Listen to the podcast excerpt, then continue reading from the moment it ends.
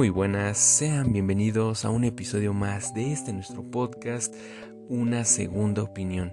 El día de hoy les hablaré de la película de Evangelion, Evangelion 3.0 más 1.0 de Tries Upon a Time.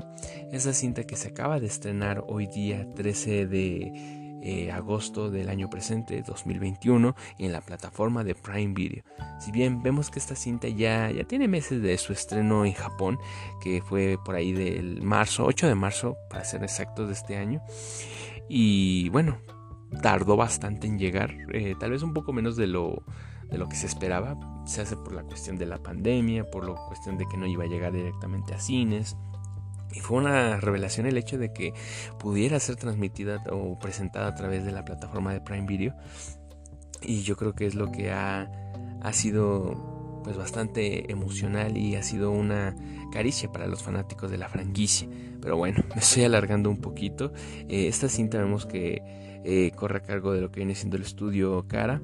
Es una adaptación de lo que es Neon Genesis Evangelio. Y como directores están Hideo Kiano, quien es pues ahora sí que el máster, el creador de este gran universo. También está Kazuya Tsurumaki y Mahiro Medea. Pero bueno, eh, ahorita ahora sí que ya les di una breve semblanza sobre lo que es esta cinta. También vamos a hacer un análisis, vamos a hacer una opinión sin spoiler, con spoiler. Va a haber para bastante de qué hablar en este episodio. Y pues si ven que estoy hablando un poco bajo es porque estoy ahora sí que a pocas horas de haber visto la película, una película de dos horas y media, por cierto, algo a destacar. Y bueno, es ya de madrugada, con lo cual por eso no hablo tan fuerte, pero aún así hay muchas cosas de qué hablar. Antes de entrar de lleno con el análisis me gustaría hacer dos puntualizaciones. Una, este análisis va a ser un poco más superficial, ahora sí que son primeras impresiones de la película, este un poco con lo que vienen siendo las anteriores entregas, pero pues es profundizar en cuanto a las intrigas que se responden o al menos alguna interpretación inicial que yo tuve. Cabe destacar que esto es mera análisis mío propio, con lo cual no me he basado en otro youtuber o en otro material, entrevistas con los directores, no, no, no. De hecho, a futuro planeo sacar un episodio en el cual se haga análisis de esta tetralogía de Evangelion. Pero bueno, como yo digo, esto es para más adelante, en donde ya sí habrá de lleno el análisis más profundo. Pero bueno, me gustaría comenzar con algo más tranquilo, pues bien, es Evangelion de lo que estamos hablando, eh, un anime de los años 90 que también en su momento dejó bastante, bastante la cultura pop y ahora pues en esta saga de películas, en esta tetralogía, nos da una reinvención y a su vez una interpretación diferente de acontecimientos que se ve en el anime. Y bueno, me gustaría también comentar que ahorita voy a hacer una pequeña opinión y este sinopsis eh, sin spoilers para que la gente que pues ahora sí que quiera saber vale la pena, qué es lo que puedo esperar, yo como fanático de Evangelion debería de verla, sí, no, qué es lo que se responde sin spoilers, les repito, pues les recomiendo que se queden hasta lo que viene siendo el minuto 5. Eh, a partir del minuto 5 empezaré a hablar con spoilers y es ahí cuando pues ahora sí que bajo su propio riesgo. Pero bueno, ¿de qué trata Evangelion 3.0 más 1.03 Upon a Time? Es la continuación de la película anterior, en este caso vemos la continuación de lo que es la historia de Shinji. Eh, lo que nos había dejado en la anterior en la anterior cinta en donde vemos que estaba con Kahoru que había habido un caos por lo del siguiente impacto que se iba a dar el cuarto impacto en este caso que no se logra concretar y eso es ahora sí que lo que nos trata de continuar la historia. Eh, ¿Vale la pena ver? ¿Vale no? Sí. Ahora sí que va a ser muy controversial esta opinión. En lo personal yo les digo, vale la pena si son fanáticos de Evangelion, pero eh, ven como material separado lo que viene siendo el anime de estas películas, de esta tetralogía, ya que si esperan una conexión directa, directa con lo que viene siendo el anime, eh, les diría que no se hagan ilusiones y mejor no la vean, porque esta película mm, era difícil que complaciera a todos, era casi imposible porque de por sí hablamos de un anime que es demasiado complejo con sus personajes, sus matices, con lo cual, lo personal como fan, se las recomiendo, pero también les digo que no tengan esa expectativa y el desenlace es apropiado para lo que es Evangelion. Va de acuerdo a lo que es esta narrativa y también es complejo. Pero bueno, esto es ahora sí que sin spoilers y, y pues sí, es que es complicado, como el típico meme de, eh, a ver, no me cuentes spoilers de Evangelion. Por Dios, ¿cómo te voy a contar spoilers si ni siquiera entendí? Y es que esta película logra resolver dudas de lo que viene siendo en sí el universo de Evangelion, aun cuando no tiene esa conexión totalmente directa con lo que es el anime, las películas logran darnos elementos que nos permiten concluir ciertos elementos que no se habían desarrollado de todo en el anime o en la película de The End of the Evangelion de los años 90, repito. Eh, esta película en lo particular me gusta porque nos expande un poco el mundo de Evangelion. Eh, trata de retomar un poco la esencia de lo que es el anime en el sentido de que nos habla del contexto.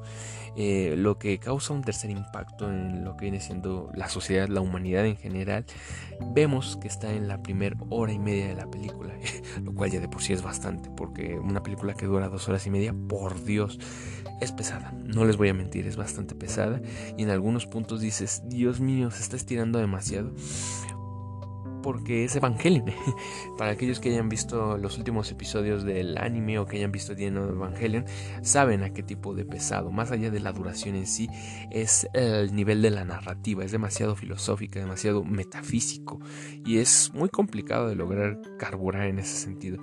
Ahora sí que yo también me llevé bastantes dudas más que respuestas contestadas, pero también quiero ser honesto y es que cada uno de los personajes logra tener su cierre en la película, porque como bien comento, se nos da un contexto de qué es lo que ocurre después del tercer impacto, eh, más allá de lo que viene siendo NERV o lo que viene siendo esta nueva organización en la cual está Misato y Ritsuko, que no, no entendemos muy bien su función hasta esta película.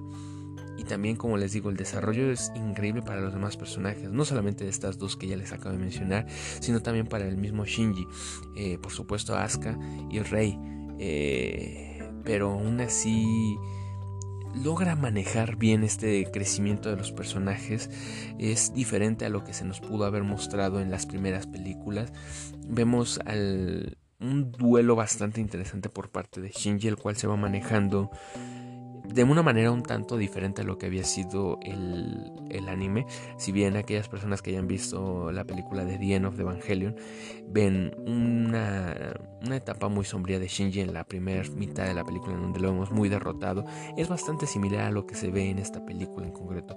Un Shinji quebrantado que está sumergido en una depresión, se hace porque él cree que es el responsable de todo lo negativo que le ocurra a su alrededor, a él y a sus seres queridos, así como esa individualidad que él quiere mantener para no poder ser dañado en sí mismo, pero más que a sí mismo es a los demás. Él no quiere lastimar a los demás, con lo cual ya vemos una gran diferencia de lo que es este Shinji con lo que es el anime, porque si bien en el anime se enfoca más en yo no quiero ser lastimado, aquí es yo no quiero lastimar a los demás, con lo cual ya vemos una evolución por parte del mismo duelo que tiene el personaje y a su vez los demás.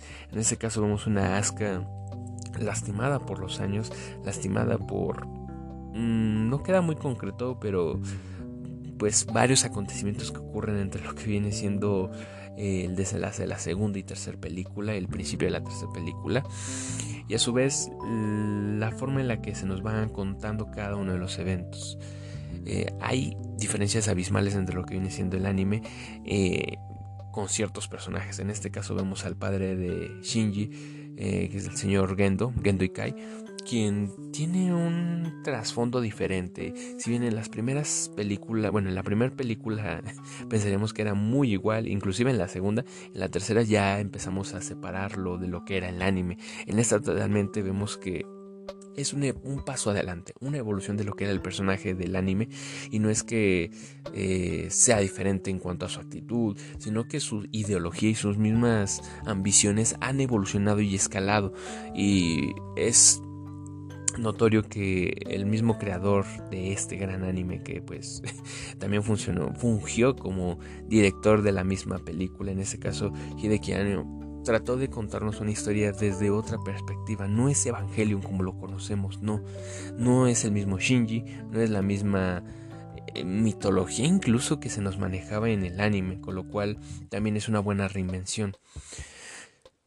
Dios mío, siento que eh, he hablado mucho y siento que le he dado muchas vueltas a los mismos puntos, pero en realidad es porque la película siento que se debió haber partido en dos. La primera hora y media pudo haber sido una y la última hora perfectamente pudo haber sido otra. O sea, también entiendo que pues tardó muchos años en llegar a esta cinta. Con lo cual pues la expectativa era demasiada. Y, y si logra cumplir lo que es Evangelio por un lado está lo que viene siendo la animación, la banda sonora, que Dios mío es increíble, le tiene, tiene ese elemento que siempre nos ha presentado, tanto en el anime como en otras entregas cinematográficas, con lo cual yo también puedo decir que se mantiene esa calidad e inclusive se sube. O sea, hay ciertas escenas en las cuales dices, Dios mío, este, esta escena cuadro por cuadro, Dios mío, debió tomarles meses, meses y no es exagerado a lo que vienen siendo los productores, a los creadores, a los que forman parte de esta producción, con lo cual entiendes por qué tardó, o sea, se ve que todo el presupuesto que no tuvieron en The of Evangelion o en el mismo final del anime estaba aquí bastante presente. Ahora, en cuanto a lo que viene siendo el desenlace de la película, siento que logra esclarecernos cosas que se han ido trabajando a lo largo de estas tres anteriores entregas a esta. En lo que viene siendo el arco de, por ejemplo, Misato, vemos que tuvo una hija con eh, Ryoji. Y es algo que en el anime no lo habíamos visto o no lo llegamos a captar. Pero por ejemplo, Misato para ese punto ya está embarazada en The End of the Evangelion. Son ciertos elementos que vas viendo y dices, Dios mío, esto no lo vi así o no lo había razonado. Y es que yo siento que es por la misma expectativa que había de esta película. Pasaron muchos años entre la, entre la tercera y cuarta película para que los fans hicieran mil teorías y nunca llegó a salir este tipo de cuestiones porque ya son muy particulares y a su vez siento que aportan bastante a la narrativa. Igual el papel de, de este Ishida, yo siento que lo, logra ser muy enriquecedor para la cinta, incluso para el universo de Evangelion, porque complementa no solamente lo que vimos en el anime, sino también lo que estamos viendo en estas entregas. Eh, cada uno de los personajes logra aportarnos algo, no solamente para este universo de las películas, sino también para el anime original. Nos ayuda a tener ciertos cabos y arreglar y construir. Aquí descubrimos que Asuka sí estuvo enamorado de Shinji y es algo que generaba polémica entre los fans. Decían sí, no. A su vez, por ejemplo, el hecho de que Rey ella estuviera programada para estar enamorada de Shinji es algo que eh, era polémico, era debatible, que si era un clon de la madre, que si en verdad se quería, cuál era el sentimiento de Shinji por Kagoro, eh, muchas cosas sin duda, sin duda alguna, que se logran destapar en esta película. Pero el problema también es ese de la película. Logran bombardearnos con mil referencias y dices, ay, esto va con el anime, pero no, esto no ocurrió, entonces si es canon, no es canon, ¿qué es canon? Y también nos pone a volar con lo que viene siendo los últimos minutos de la película porque también nos plantea la cuestión de las realidades. Y también lo manejó el anime en su momento, o sea, Shinji reconstruyó a través de la instrumentalización una realidad, o más que una realidad, diferentes realidades. Vimos en el anime una realidad en la cual todo parecía un anime de comedia, en donde vemos que eran el típico anime de estudiantes que van al instituto, que la pasan con aventuras de desamor, de amor, una realidad alterna, ¿no? También aquí vemos una realidad alterna en donde Shinji eh, pareciera ser un chico normal, bueno, normal entre comillas, ¿no? Porque pues eh, de normal no tiene mucho, pero aún así vemos que está en el vagón del tren y está con un personaje, mm, ¿cómo decirlo cuando menos? Muy particular. ¿Y de quién les hablo? Pues les hablo de Mary, un personaje que se nos introdujo a partir de la segunda película y que creíamos que no, no pintaba para nadie, era más relleno. Ahora, que si te pones a investigar sobre, sobre más allá de la narrativa, vemos que es una representación de de lo que viene siendo la ex esposa, ex esposa porque pues falleció, la ex esposa de Hidekiano, es una representación de ella y dices, bueno, hay un lore por detrás, pero en esta película, en el desenlace, cuando vemos que Shinji es rescatado por Mari, eh, ahí es cuando empiezas a conectar los cabos y dices, es extraño. Es bastante extraño, pero aún así lo compro, tiene sentido, ¿sabes? O sea, esto es Evangelio al fin y al cabo, es una realidad alterna, una de tantas. Y de hecho no me sorprendería, porque si se dan cuenta, eh, es muy realista el escenario final en donde se nos presenta un plano aéreo, en donde salen ellos dos corriendo. Es totalmente realista y es hecho a posta, ¿por qué? Porque también se nos mostró en el anime, son múltiples realidades con múltiples variaciones. En una vemos a una Asuka más segura, que ya no tiene tantos problemas con lo que viene siendo su su infancia, sus traumas, en donde vemos que Shinji eh, va al instituto como un joven normal, que no existen los Evas. Él siempre ha querido crear una realidad en la cual él tiene seguridad, en la cual él no tiene que ser el protagonista de la historia, en donde tiene que cambiar y salvar a todos. No, es una narrativa totalmente distinta, con lo cual eh, cambia todo y siempre lo ha tratado de hacer, adaptar o moldearlo. Pero a diferencia de lo que fue el anime, el desenlace de esta película nos muestra un Shinji el cual ha aceptado no solamente que las cosas van a estar mal, y él lo sabe, eh, y esto lo obtuvo, lo aprendió en el momento en que vio la muerte de este clon de rey, en donde dijo, las cosas van a seguir pasando mal, va a haber gente que muera, va a haber gente que se salve, habrá gente a la cual podrá ayudar, habrá gente que la que jamás podrá ayudar, lo acepta y dice, bueno, voy a darles a cada uno la vida que quisieron, voy a tratar de salvarlos, porque eso es lo que yo quiero, que cada quien sea salvado a su forma. Eh, Shinji en este caso, pues con una vida más tranquila, más normal, Asuka con, un, con mayores seguridades, teniendo lo que quiere, Rey por su parte, bueno, lo que viene siendo el desenlace también de Gendo es bastante interesante, donde vemos que termina estando junto a su madre. Y ya lo sabíamos, esto ahora sí que era, no había nada confirmado, pero lo intuíamos los fans, los seguidores del anime. Era casi un hecho de que el Eva en el que pilotaba Shinji, pues el alma, el espíritu de la madre estaba ahí presente y les repito, es ya muy abstracto lo que nos trata de manejar. Inclusive vemos que nos tratan de mostrar múltiples escenarios que se ven tanto en el anime como en las películas donde se lleva a cabo la batalla entre Gedo y Shinji porque todo esto es a un nivel conceptual, metafísico, en donde nuestra realidad no logra comprenderlo y asimilarlo. Y es aquí cuando se revelan ahora sí que mucha información les, les digo, o sea, estoy ahorita tal vez ya lleve unos 17 minutos de podcast, pero en realidad podría llevarme fácil el doble de esto hablándole de lo que viene siendo esta película y siento que me faltarían más temas. Y es que ese es el punto, o sea, son es demasiada información, una película que trata de bombardearte y llenar lo que viene siendo arcos que no se completaron en el pasado. Se hace porque era la falta de tiempo, la premura de tratar de avanzar con lo que es Evangelion en sí y dejar atrás ciertas tramas secundarias. Una película que estoy seguro que a la mayoría, bueno, no, no podría decir que la mayoría, pero lo que sí es un hecho es que habrá gente que la ame y que la odie y que le dé igual.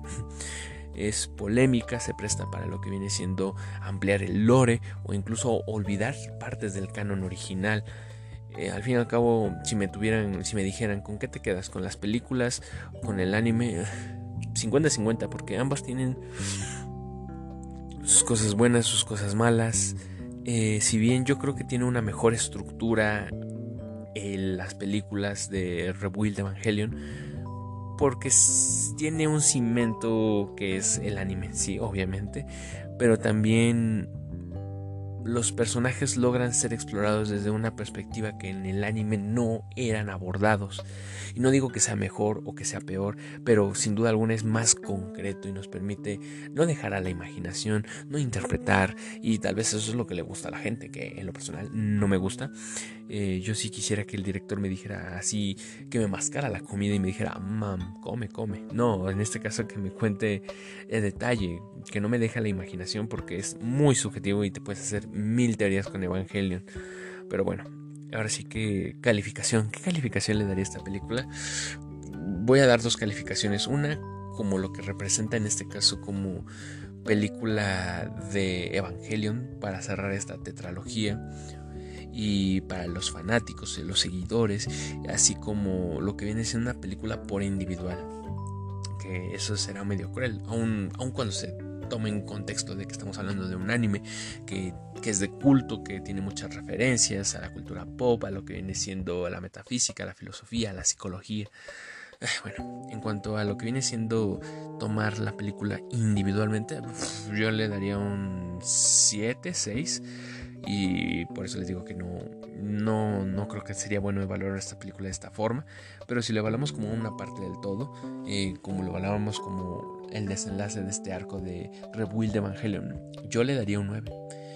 Eh, tarda mucho en explorar ciertos aspectos, pero también se toma la delicadeza de abordar cosas que no se habían tomado en las anteriores entregas y explotarlos. ¿Es demasiado el tiempo? Vaya que sí. Vaya que sí, pero es el necesario en mi opinión. Con lo cual, llegamos al desenlace de este podcast, no sin antes recordarles que vamos a hacer un futuro análisis con Marco Salinas, este, un personaje ya recurrente aquí en nuestro podcast, eh, un amigo mío, el cual pues ahora sí que vamos a hablar, interpretar, y estoy seguro que él tendrá otras interpretaciones que van más allá de la mía, porque Dios mío, tampoco es como, tampoco me quiero darle las aires de ser el gran fan, pero es un anime que, pues, otro personaje del podcast, Mario Castillo, él me había recomendado hace tiempo y lo vi hace más o menos que les gusta año y medio y me quedé muy enganchado a él, me gustó y creo que es una buena etapa para engancharte a Evangelion si es que aún no lo has hecho, eh, como comentarios también que pueden aportar, eh, yo recomendaría que empezasen, ay, yo creo que con las películas. Es más digerible todo. Vean las cuatro películas que hay y ya después aventúrense a lo que viene siendo el anime. Eh, de seguro Mario me regañaría por esto, pero lo hace más ameno yo creo las películas. Y pues bueno, ese recordatorio de que pronto se va a hacer el análisis de lo que viene siendo la tetralogía entera, ya no solamente esta 3. 3.0 más 1.0, sino también de lo que viene siendo todas las demás que se nos entregan. También ya soltaremos algunos datos curiosos y una, visión más amplia, por qué no decirlo así. Eh, bueno, espero que les haya interesado este análisis de la película de Evangelion. Sin más, por el momento me despido, les agradezco su, su rato, su tiempo. Hasta la próxima.